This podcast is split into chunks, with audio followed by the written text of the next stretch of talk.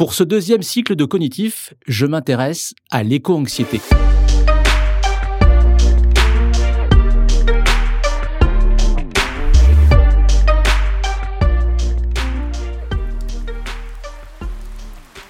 Ça fait plus de 40 ans que les experts nous parlent du dérèglement climatique.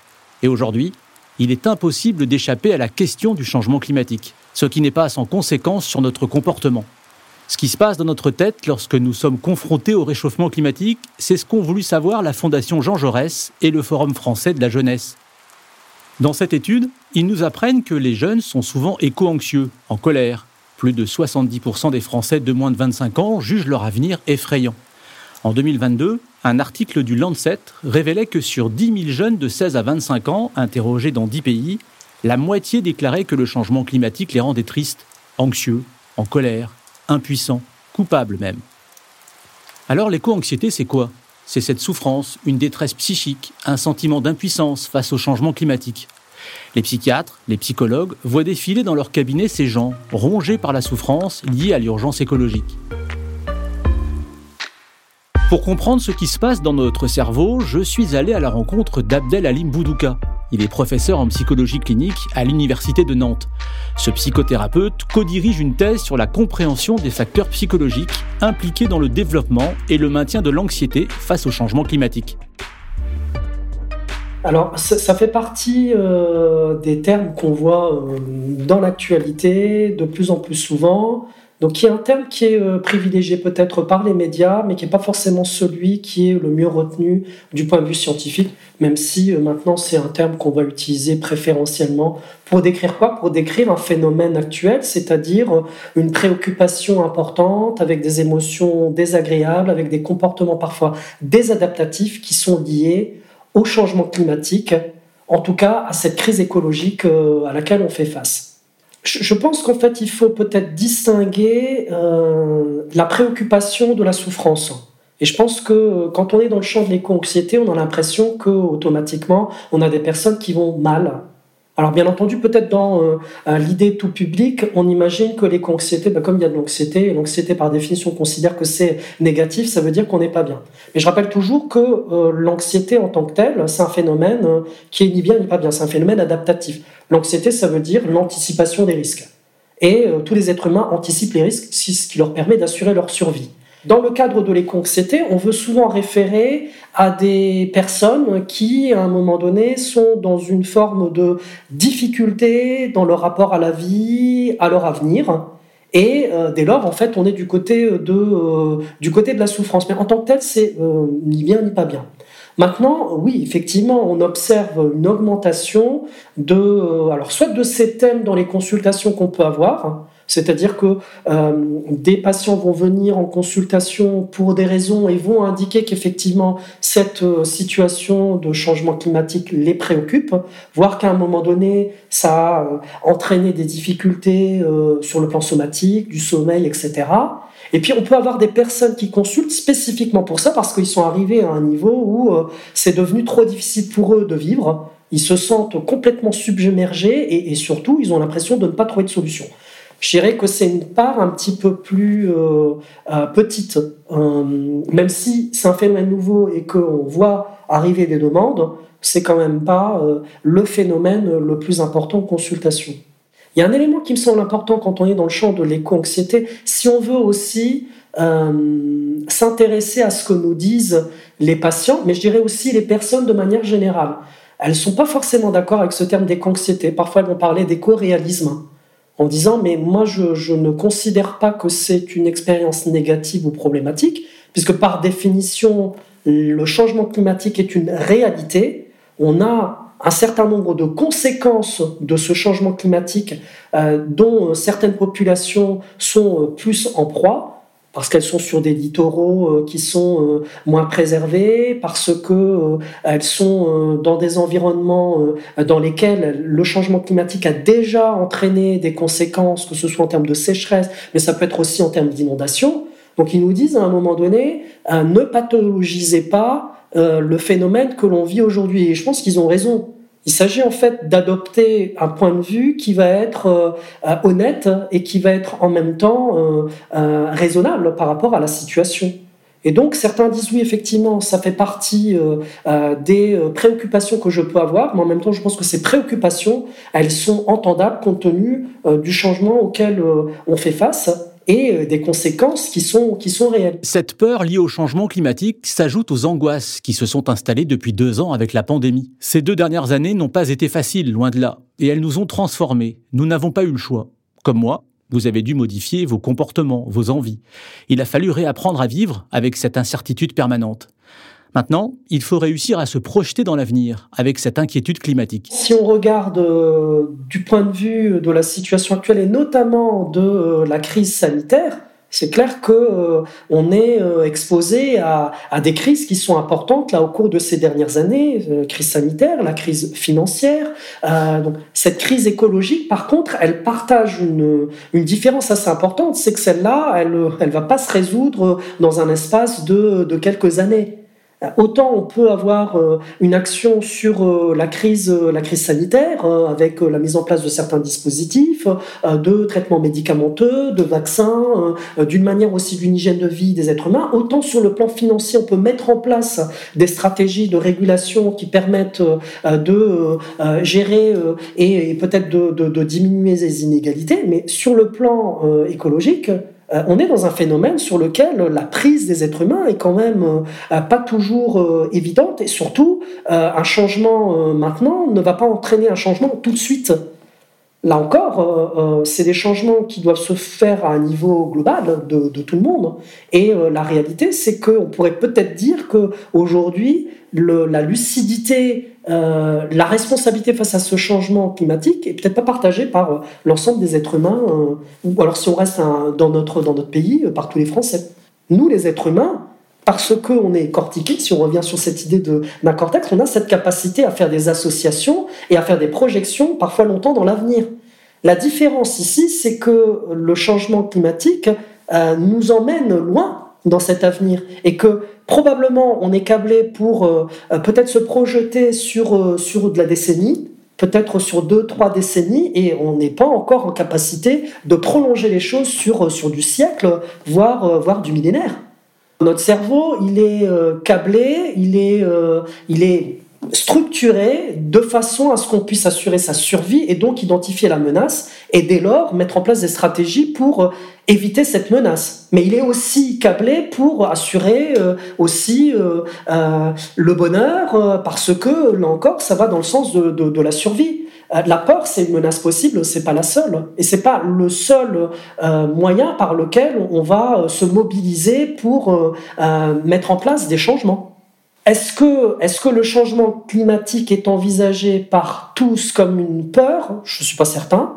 Est-ce que c'est une menace? Très probablement. En, même temps, c'est pas parce que c'est une menace que pour autant c'est interprété comme une menace. Et je rappelle encore hein, qu'on a une capacité à biaiser nos informations qui est quand même assez prodigieuse. On a aussi une capacité à euh, réévaluer la menace pour qu'elle ne devienne plus une menace.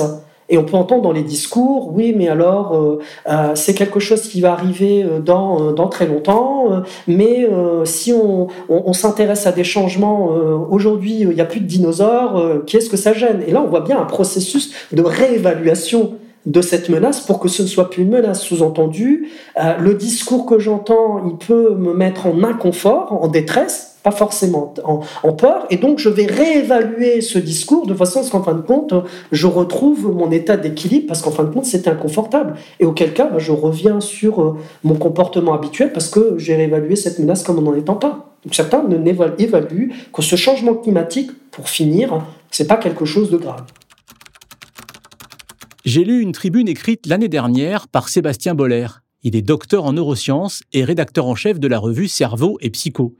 Il a publié un article qui a fait pas mal de bruit dans le milieu scientifique. Il y explique que si on n'est pas aussi motivé que ça pour agir contre le dérèglement climatique, bah c'est tout simplement parce que notre cerveau nous pousse à le faire. Il démontre que c'est surtout la faute à notre striatum. Alors le striatum, c'est une partie de notre cerveau qui régule notamment la motivation. C'est très important dans nos prises de décision. Alors pour faire simple, ce striatum cherchera toujours à nous faire faire des choses qui produisent du désir, de la récompense, tout de suite, tout ce qui est avantageux pour notre survie. Du coup, le changement climatique, ça passe au second plan. Je vous ai mis dans la description du podcast les références concernant la thèse défendue par Sébastien Boller. Alors revenons à Abdel Halim Boudouka et à ce mal-être, cette anxiété liée au changement climatique. Est-ce que ce n'est pas la faute non plus à l'omniprésence dans les médias, mais pas que, de ces sujets sur le climat? On sait, on en a déjà parlé dans le cognitif, que nous vivons beaucoup dans une fatigue informationnelle. Alors ça peut entraîner grossièrement, je vais, euh, peut-être un peu tirer le trait, mais vraiment deux grandes directions. Euh, qu'on retrouve un peu quand on est euh, exposé de manière répétitive à des informations qui sont euh, négatives. Je vais prendre la Covid, parce que c'est quand même celle qu'on connaît le mieux. C'est-à-dire que chez certains, en fait, l'exposition répétitive et chronique va entraîner une détresse qui devient désadaptative et qui va entraîner des symptômes psychopathologiques, hein, anxiété, dépression, on a vu aussi troubles des, des conduites addictives. Mais chez d'autres, en fait, ça crée une forme d'insensibilisation c'est-à-dire, ben, plus vous en parlez, et puis au plus en fait, euh, euh, je vais euh, me, me créer une espèce de carapace, et puis en fait, cette information, elle ne fait pas écho à des éléments internes. Donc, on peut avoir deux grandes directions. Et je pense qu'en fait, c'est pas parce qu'on parle beaucoup de quelque chose que pour autant, il entraîne des conséquences. Hein il entraîne des modifications sur le plan comportemental. Parce que l'idée, quand même, euh, dans euh, les campagnes euh, d'information, dans aussi toutes les émissions qui sont faites, podcasts, etc., l'idée, c'est d'aller vers une modification comportementale chez les êtres humains. Bon, on sait qu'en fait, c'est pas parce qu'on a dit quelque chose que pour autant on a une transformation, même si ce que l'on dit est tout à fait vrai. J'en veux pour preuve les campagnes d'information sur le tabac qui sont quand même celles qu'on connaît et pour lesquelles il y a. Euh, euh, c'est pas parce que vous dites à une personne qui fume que fumer euh, c'est toxique, que c'est mauvais pour sa santé et que ça va entraîner des cancers, qu'elle va vous dire bah écoutez bravo, vous venez de me donner une information tellement fondamentale que je vais changer ma façon de faire et à partir d'aujourd'hui j'arrête de fumer. Ça ne fonctionne pas comme ça sur le plan psychologique pour, parce que on a tendance à confirmer nos hypothèses de départ. Ça c'est typique des êtres humains. C'est-à-dire que euh, je vais d'une part filtrer la réalité extérieure, donc vous me dites on parle beaucoup, mais euh, on peut très bien en parler, et puis moi j'ai l'impression qu'en fin de compte, euh, je ne suis pas du tout concerné, donc en fin de compte, j'ai pas l'impression qu'on m'en parle beaucoup. C'est un premier niveau. C'est-à-dire qu'il y a un biais de départ dans lequel on ne va pas orienter son attention de la même manière sur, sur des informations. Donc certains ont des biais attentionnels qui font que cette information, de toute façon, ils ne la traiteront pas. Et puis ensuite, on va voir les autres phénomènes qu'on connaît euh, sur le plan psychologique. C'est euh, j'ai traité cette information, mais en fin de compte, je ne la stocke pas. Elle n'est pas euh, suffisamment pertinente pour moi, donc elle est oubliée. Et puis, ça peut être dans le processus de récupération, bah, en fin de compte, je tords cette réalité en la mettant en face avec des informations qui sont divergentes, qui sont complètement contraires. Et puis pour finir, j'ai l'impression que j'ai pas à changer mon comportement. Alors c'est surtout soit ça ne nous intéresse pas, soit on, s'en détourne et on, mais, ça ne produit pas d'effet le fait d'en parler qui pourrait aller vers, dans le sens de changer ça. Complètement. Et ça, c'est un élément important du point de vue des recherches qui viennent essayer de comprendre le phénomène et surtout d'essayer de mettre en place des, des campagnes d'information, des stratégies qui sont plus incitatives.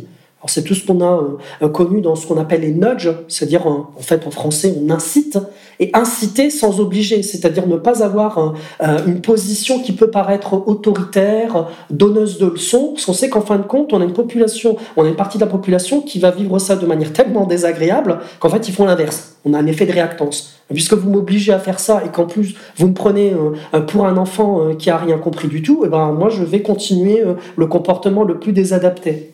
Donc l'idée, c'est d'aller dans qu'est-ce qui peut permettre à la population générale de prendre la mesure du phénomène sans pour autant qu'il soit dans un état euh, de euh, ressenti de menace, de peur ou d'anxiété trop important parce que ça va démobiliser, et sans pour autant qu'il soit dans un niveau d'interprétation qui leur dirait en fin de compte, il n'y a aucune, aucune importance. Donc l'idée, c'est de travailler sur ce niveau-là de façon à ce qu'il y ait de l'engagement vers l'action. Et puis dès lors, c'est aussi de proposer des choses. C'est pas simplement de dire il y a un changement climatique, euh, c'est grave, euh, on fait rien. C'est voilà toutes les choses que l'on peut mettre en place. Et là encore, une des, des réflexions qu'on se fait entre chercheurs, c'est de dire il ne faut pas non plus qu'on fasse du entre guillemets du greenwashing, c'est-à-dire que en fait on, garde un comportement qui n'était pas pro-écologique et on le transforme en pro-écologique pour des raisons par exemple commerciales. Parce que ça, ça entraîne l'effet inverse, là encore un effet de réactance qui vient dire ben ouais, on, est en train, en de nous manipuler. L'objectif, c'est de ne pas manipuler les, euh, euh, la population générale et les personnes de manière générale. C'est vraiment de les considérer comme des partenaires qui sont importants, qui ont des capacités de réflexion et de compréhension, et de les aider à trouver des canaux qui sont euh, qui peuvent être importants, mais qui peuvent être moins importants, pour qu'ils puissent aller dans le sens de leurs valeurs écologiques. Et parfois, c'est démarré de manière, on va dire, peut-être pas très importante, trier euh, ses, euh, détritus, etc. Et puis chez d'autres, c'est euh, euh, militer, avoir des actions beaucoup plus importantes pour le climat. Chez certains, ça va être de la marche, etc. Mais l'idée, c'est il y a un panel possible et on arrête d'être dans le jugement et dans le mépris de ceux qui n'auraient pas engagé des actions pro-écologiques du type ah bah tu as encore une voiture euh, à essence euh, et donc euh, je te regarde avec un air assez méprisant hautain parce que moi je suis plus loin dans ma réflexion. L'idée c'est que on aille tous dans ce sens d'évoluer et on n'a pas tous le même point de départ. À présent, un chiffre qui fait froid dans le dos, si j'ose dire. En 2050, le thermomètre pourrait se rapprocher des 50 degrés à Paris. On sait que les principales pollutions, c'est les énergies fossiles, c'est euh, les industries, c'est le commerce, c'est le capitalisme. C'est pas les gens qui trient mal leurs déchets, en fait. Ce réchauffement, le réchauffement est-il incontestable? Oui, David, il est vraiment incontestable. La question climatique est très présente dans les médias c'est trop pour certains. Souvent, les sujets sont très alarmistes. Et du coup, cela peut s'avérer contre-productif. Cela me fait penser à ce que disaient récemment des chercheurs de l'INSERM, l'Institut national de la santé et de la recherche médicale. Ça rejoint d'ailleurs ce qu'Abdelalim Boudouka vient de nous décrire. Partager des informations sur lesquelles les individus n'ont aucune capacité à agir peut créer de l'anxiété et paralyser l'action, puisque cela confronte les personnes à leur impuissance. Je me dis qu'il serait donc plus judicieux de parler du changement climatique en présentant des solutions que nous pouvons mettre en place, à l'échelle individuelle ou sociétale. Participer à des actions collectives en faveur du climat pourrait du coup être le meilleur rempart contre l'anxiété. Pour comprendre ce qui se cache concrètement derrière cette éco-anxiété et aussi comment la traiter, Abdelaline Boudouka a lancé avec la professeure Anne Congar, spécialisée notamment en psychologie de la santé, Hélène Jalin, psychologue clinicienne et d'autres chercheurs, une thèse sur la compréhension des facteurs psychologiques impliqués dans le développement et le maintien de l'anxiété envers le changement climatique. Tout ça dans le laboratoire de psychologie des Pays de la Loire. Notre étude sur l'éco-anxiété, elle visait euh, principalement, en tout cas euh, dans la première phase, d'essayer de mieux comprendre en France ce qu'était l'éco-anxiété parce que le phénomène, c'est un phénomène, euh, on va dire, euh, mondial, on n'est pas, mais euh, on peut imaginer qu'on a des différences culturelles dans la manière dont on se positionne vis-à-vis de ce changement climatique. Donc le premier niveau, c'était d'essayer de comprendre, et donc pour cela, on a rencontré des personnes qui se déclaraient éco-anxieuses, éco-responsables, éco-lucides, c'est-à-dire dans des associations qui euh, luttent euh, pour euh, mettre en place des stratégies contre le réchauffement climatique, contre le changement écologique, donc des gens qui sont très concernés. Donc on les a rencontrés dans ce qu'on appelle des focus groups, c'est-à-dire qu'on avait des, un, un, nombre important de, de ces personnes convoyées et pour lesquelles ils étaient enregistrés, alors avec leur consentement, et on a entendu comment eux, ils vivaient et qu'est-ce qu'ils disaient de ce qu'est l'éco-anxiété, ce qui ensuite a été euh, euh, statistiquement euh, retravaillé de façon à identifier des dimensions. Ces dimensions-là nous ont permis de créer une échelle qui nous permet d'avoir une mesure de l'intensité de l'éco-anxiété s'appelle l'EMEA et euh, euh, qui a été euh, réalisée, conduite par une équipe de chercheurs dans lesquels on avait Hélène Jalin, qui est doctorante en, en, psychologie dans le laboratoire de psychologie des Pays de la Loire ici sur Nantes, dans laquelle il y avait le professeur Anne Congar, qui est spécialisé en psychologie différentielle et en psychologie de, de, la santé. Et puis on avait également d'autres étudiants en master comme Camille Chandès et puis on a aussi des liens avec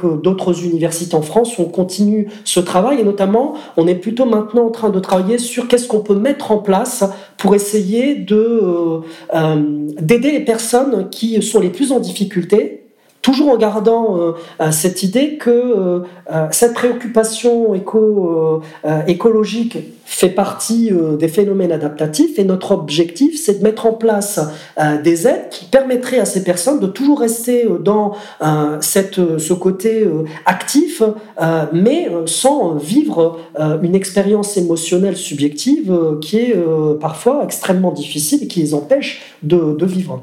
C'est un peu ça. Donc, premier niveau des études qu'on a menées, c'est essayer de caractériser quelles sont les dimensions pour pouvoir mettre en œuvre une échelle qui permette de mesurer l'intensité. La troisième phase, ça va être peut-être de déterminer une note seuil qui nous permettrait de dire à partir de cette note-là, il y a un risque sur le plan psychopathologique. Donc peut-être que les personnes là qui auraient un niveau très élevé, ce sont celles qu'il faudrait qu'on voit euh, euh, en priorité. Et puis derrière, qu'est-ce qu'on met en place pour les aider à, à vivre au mieux cette expérience-là tout en les laissant aller dans des actions qui sont pro-environnementales.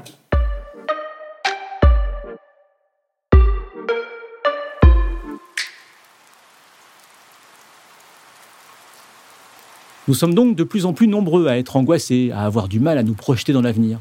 Peut-être que vous vous êtes reconnu dans tout ce que nous a expliqué Abdelalim Boudouka. Pour la plupart des chercheurs, il s'agit plutôt d'une anxiété qui serait en fait une réponse rationnelle et saine face à la gravité des problématiques environnementales. Dans le prochain épisode de Cognitif, nous serons avec des chercheurs de l'Université de Lille.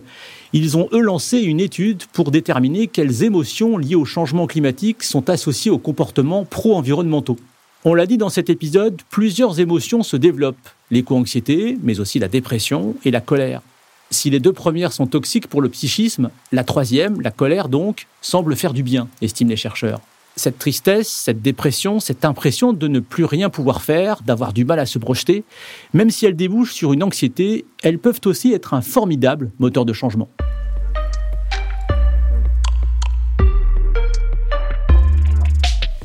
Retrouvez toutes les sources citées dans la description de cet épisode. Cognitif est une émission écrite et présentée par moi, Yanis. Elle est produite et réalisée par Alvéole Création. Vous pouvez me poser vos questions ou partager vos impressions sur nos réseaux sociaux. Alvéole Création sur Instagram, Twitter et Facebook. Et si vous avez aimé cet épisode, n'hésitez pas à lui mettre des étoiles sur les applications de podcast. À bientôt!